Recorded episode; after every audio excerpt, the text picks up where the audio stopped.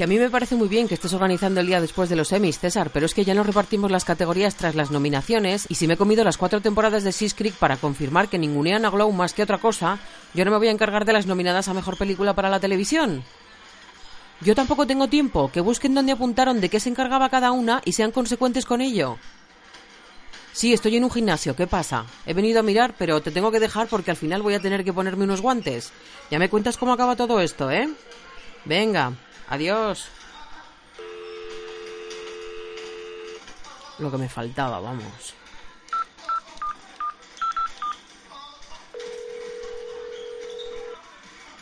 Hola, Virgo. Te llamo de Busco... Espera un momento. ¿Tú eres el aficionado a las series de espías? Sí, soy Sagitario. ¿Qué tal? ¿Qué te trae de vuelta por aquí? Ah, qué bien. Espero que estés disfrutando de mis recomendaciones. Sí, Netflix estrenó El espía el viernes pasado. Sí, la he visto. Son solo seis capítulos.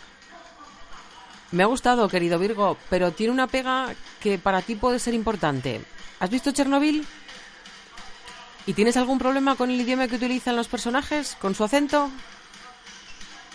Bueno, me alegro de que no seas petardo, Virgo. El caso es que en El Espía, en la versión original, hablan en inglés con acento árabe. La serie se ambienta en Israel y Siria, y el protagonista es Sacha Baron Cohen, el de ¿Quién es América?, Borat, Ali G. No, no, no, si eso no es un problema, si el actor está estupendo, créeme. Bueno, si consigues superar lo del idioma, te vas a encontrar con una miniserie fantástica. Está inspirada por la historia real de Eli Cohen, un hombre corriente que se convierte en agente del Mossad y se infiltra en la vecina Siria a principios de los años 60. Gideon Raff, el creador de la Homeland israelí original, la escribe y la dirige. Y visualmente es una maravilla, porque Cohen aparenta ser un empresario millonario y... Bueno, bueno, no te la cuento. Seis capítulos en Netflix. Nada, gracias a ti, Virgo. Llama cuando quieras. Que la disfrutes. Sí, ahora responde por favor a la encuesta de calidad. Bueno, es un poco rara porque mi jefe es raro, chico. ¿Qué quieres que le haga? Es lo que tiene el friquismo. Adiós, Virgo, adiós. Qué salado el espía.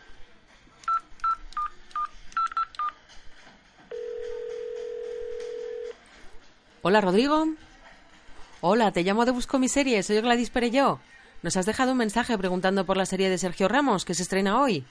¿Qué quieres saber, Rodrigo? ¿Será porque no se ha escrito nada sobre ella? ¿Eres del Real Madrid? Sí, claro. Ah. Vaya, Rodrigo, que ya la has visto. ¡Qué velocidad! Entonces lo que te interesa son las series sobre el mundo del fútbol. Porque claro, como no tenemos suficiente fútbol de por sí... A ver, como la de Sergio Ramos y su corazón, Está en Amazon también la de Six Dreams, pero en vez de centrarse en un solo jugador, salen tres, ninguno del Real Madrid, además de la presidenta de Leibar, Berizzo, y el director deportivo del Girona. Six Dreams, seis sueños en inglés. En Filming han estrenado recientemente Home Ground, una serie noruega en la que una mujer entrena a un equipo masculino de élite. Sale John Cariu, el del Valencia. ¿Te acuerdas, Rodrigo? Dicen que es la mejor ficción sobre el mundo del fútbol y el 17 de septiembre estrenan su segunda temporada. También dicen que es la serie que debería ver Bertín para dejarse de tonterías. Homeground, Tierra Natal en inglés, está en filming. Pues mira, ahí tienes una buena razón para apuntarte a otra plataforma de streaming. Que son 8 euros al mes, Rodrigo, y tienes otro montón de series para ver. Sí, en Argentina acaban de estrenar Apache, la vida de Carlos Tevez, y aunque en España no tiene plataforma, es probable que Netflix no tarde en traerla. Y bueno, tienes las series documentales de Amazon, del Manchester City, de Steven Gerrard, el exjugador del Liverpool y de Luis Aragonés. Creo que ahí tienes unos cuantos. Nada, gracias a ti, Rodrigo. Ahora responde por favor a la encuesta de calidad. Adiós, adiós.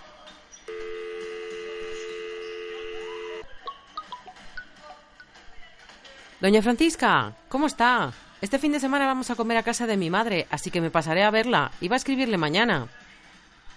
Ah, que no llama por eso. ¿Y entonces qué quería? Hablar del salto. ¿De qué salto? Ah, el salto en el tiempo del secreto de Puente Viejo. Bueno, a ver, ya sabe usted que yo no conozco mucho la materia, pero como sabía que iba a verle, me he informado. La serie ha avanzado cuatro años hasta llegar a los años 30, que es como decir que ha llegado a la modernidad al pueblo. La luz, el teléfono o la radio llegarán a todas las casas, aparecerá algún coche y las mujeres también experimentarán su propia revolución. Bueno, doña Francisca, dele tiempo. Es normal que ahora crea que le gustaba más antes, pero ya verá cómo pronto se acostumbra y sigue disfrutando de la serie. El domingo lo hablamos. Me paso sobre las dos si le viene bien. No, doña Francisca, solo he venido a ver, no se preocupe. Nos vemos el domingo. Adiós, adiós. ¿Y cuándo dices que puedo venir la semana que viene a ponerme los guantes?